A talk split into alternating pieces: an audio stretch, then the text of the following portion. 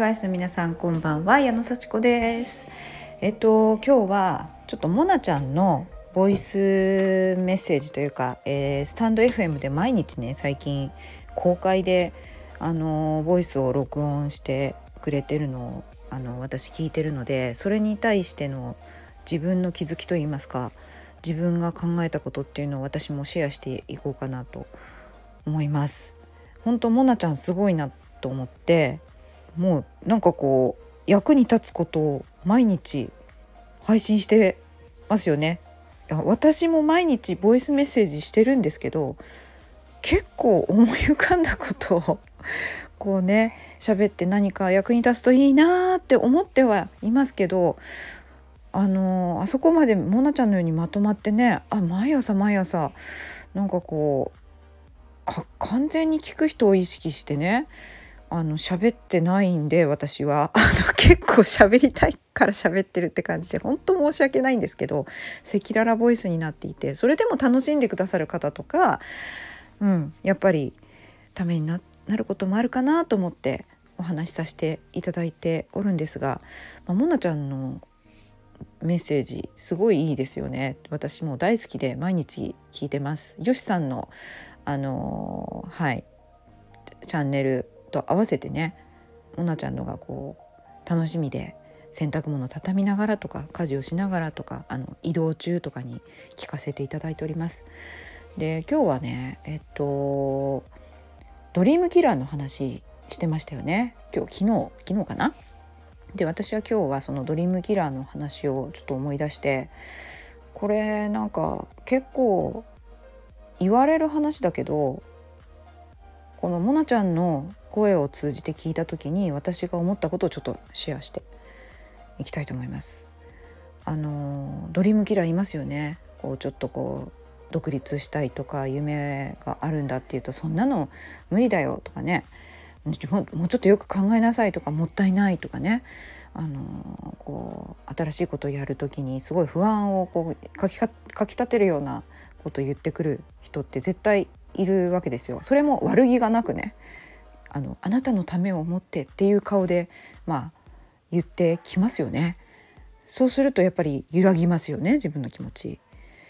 まあそんな感じでだからこそねドリームキラーってこういるんですけどこれ親だったりとかね親がね親とか身内が一番ちょっと敵だったりしますよね実は近い人ほどなんか「えっ?」て「もう応援してくれないの?」みたいなねそういうまあ経験ね皆さんちょっと1回や2回はしたことあると思うんですけど私の場合ねもちろん親もそうなんだけどこう自分がドリームキラーですねっていうのに気づいたんですよ。これねじ私が誰かをドリームキラーすることあんまりないんですよね。えすごいねって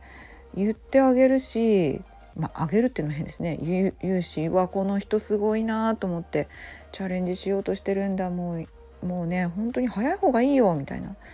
ことをさらっと言えるんですけど逆に自分に対して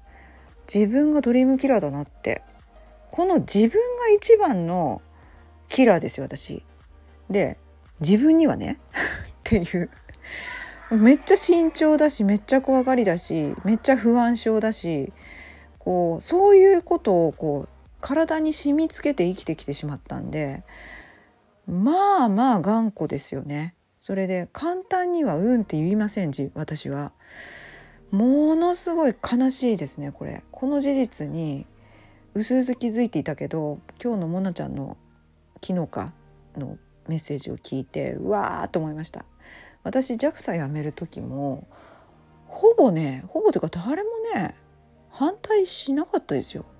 あの自分の人生生きてくださいって感じでねみんなすごいこう前向きに送り出してくれて「すごいねよく決断したね」とは言われたけどそして「もったいないね」とは言われたけどそんなキラーのようなことはね一切言われなかったんです。で逆に私はキラーみたいなこと言われる人言われ言いそうな人には近づいていかなかった。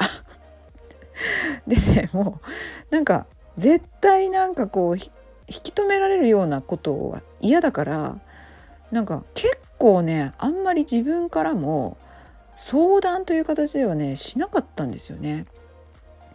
でもやめますみたいな感じでもうあんまり意見を聞くって感じじゃなくて報告みたいな感じでね、あの絶対話し合ったりしたら私は揺らぐと思ったからで実際話してたらやめなかったと思いますね。なんかこう大好きな仕事だったからそれで続けたってめっちゃ良かったわけですよ。だからその自分の気持ちをこう揺らがせたくなかったからもう報告しかしなかったです。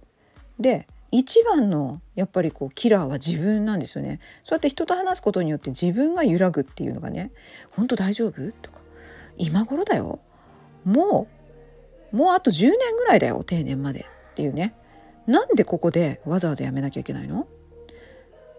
だってこのままいけばお金もらえるじゃんって言って。それを自分が一番自分に言ってたんだなって。そして辞めた今でも言ってます。これは大変だっていうね。ここまで頑固だというかここまでなんか自分をこうねあのいい言い方をすれば突っ走る自分を自分がちゃんと手綱を引いてるんですよ私。大丈夫？とかこういう面も考えた？こういう可能性もあるよってめちゃくちゃバランスをこう取りながらあの行き過ぎないようにものすごく調節してます。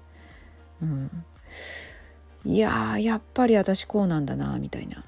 でもちょっとずつねそのドリームキラーである自分に対するドリームキラーである自分をあの少しなだめることがねできるようになってきてるんですよ。うん、あなたは本当にありがとうそういうふうに言ってくれてって、うん、でもねあのね大丈夫だからって、うん、あの本当にあなたのおかげで私は安全に生きてこれたけれどもあのちょっとねちょっとちょっと冒険するのもいいんだよっていうか全然違う世界を見たいっていう気持ちで踏み出すのも幸せなんだよっていうふうにねこの自分の中のドリームキラーに普通に話しかけることができるようになりました。前はそんなこと言われちゃうともうここでおじけづいてやめてました。うん。で今でもやめちゃうことって結構あるんですけどそのドリームキラーの自分に「あああなたはそうやって安全を考えてくれてるのね」って言えるようになった自分がいます。そう。だから他人じゃない自分の中のドリームキラーと戦ってるというかね仲良くしております。そしてなんか不思議な感覚に陥ってるんですがこれは私は何なんだろう？二重人格なのか？いや自己対話がものすごいはっきりしてるのかっていう感じですね。はいでもねそれはね私のこうずっと言われ続けてきた母の声だったり父の声だったりおじいさんの声だったりおばあさんの声だったり周りの親戚の声だったりそういうものが全部自分に取り込まれて「さっちゃん大丈夫？こんなことしていいの?」ってまあ言ってるんだろうなっていうふうに解釈してます。まあ、そのおかげで本当にね楽しく生きてこれたしまあまあありがとうって言いながらうん、その存在と共存していくんですね。そして少しずつね大丈夫だからそんなに不安がらなくてもね楽しい世界あるから思い描こうみたいな感じでね、うん、あなたはあなたで私を守ってくれてるのねって、うん、なんかそういうふうにね言えたらもしね他人がねまあ大丈夫って言ってくれたらありがとう心配してくれてってやっぱ同じように言うのかな。うん。そんな感じですね。はい。いや自分の中のドリームキラーが一番大きいなって私は気づいたという話です。モナちゃんありがとう。そしてね楽しみに聞いています。皆さんもありがとうございます。じゃあまたね